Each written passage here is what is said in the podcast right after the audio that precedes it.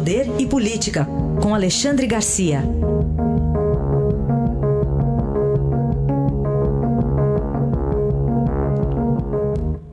Alexandre, bom dia. Bom dia, Raíssa. Bom dia, Carolina. Bom dia. Alexandre, se tiver com as contas certas aqui, já são 11 governadores que tiveram ou têm né, Covid-19? Pois é, e agora o, o, principal governador, né, o governador do principal estado, se declara com Covid. Eu faço votos de que ele melhore, né, ele pôs aí um, um, um, um recado né, na, nas redes sociais, segundo o princípio da total transparência, né, ele informa que está com Covid. Faltou a grande curiosidade, né? Faltou dizer está sendo tratado com o quê? Né? Isso é, é, é, bem importante, né? O doutor Davi Wip, que dá esse apoio para ele, a gente já sabe como se tratou, né? E, enfim, que se recupere, porque é, tem muita coisa pela frente ainda. Ele deu uma entrevista no Correio Brasiliense, de página inteira, muito boa, o título da entrevista é uma frase dele: Quem defendeu vidas foram os governadores. Né? Isso é praticamente uma confissão de responsabilidade. Nós defendemos vidas, né? nós conseguimos 2 milhões 250 mil é, recuperações, né? É, e, e, somos responsáveis pelos resultados. Os resultados estão aí, recuperação é, muito grande, né? mas também um número de mortes bastante grande, embora a gente ainda seja, infelizmente, seja nono, décimo no mundo, quem dera que a gente estivesse bem atrás desse, dessa lista aí de classificação.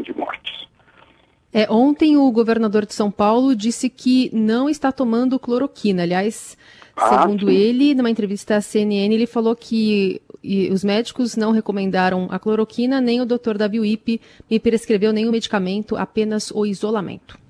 Tá aí, esclarecimento que faltava, muito bom. Alexandre, falamos também do dia do presidente Bolsonaro indo para Belém, né? E que dia, né? Que dia. Eu, parece que era um, dia de ontem foi um grande tabuleiro de xadrez, de xadrez político.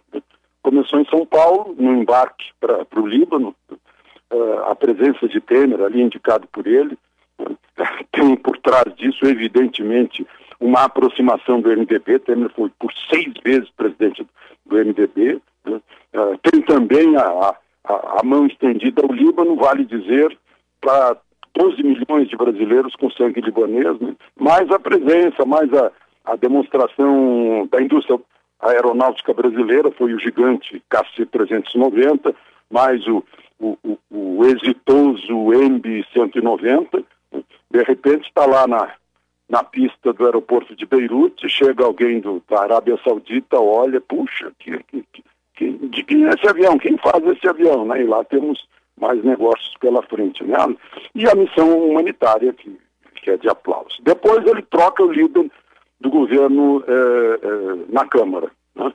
Eh, tirou um líder que ainda estava em primeiro mandato, com pouca experiência, né? embora absolutamente leal, né? e vai continuar sendo leal, e pôs um líder de seis mandatos, que está na Câmara desde 1995, um quarto de século, e que foi ministro de Temer, ministro da Saúde, né?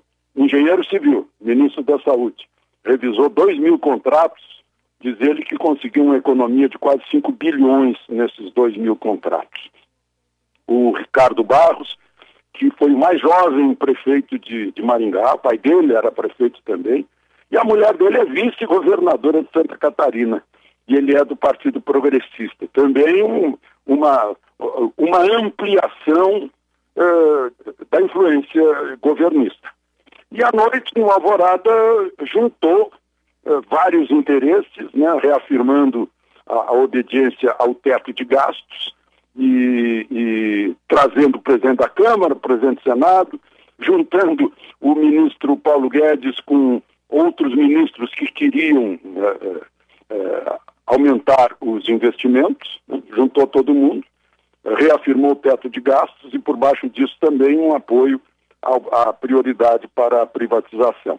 Foi um dia de, de tabuleiro de xadrez político em que o governo tirou muitas, é, muitas vantagens aí, ampliou bastante a sua influência política dentro do Congresso Nacional e nos partidos.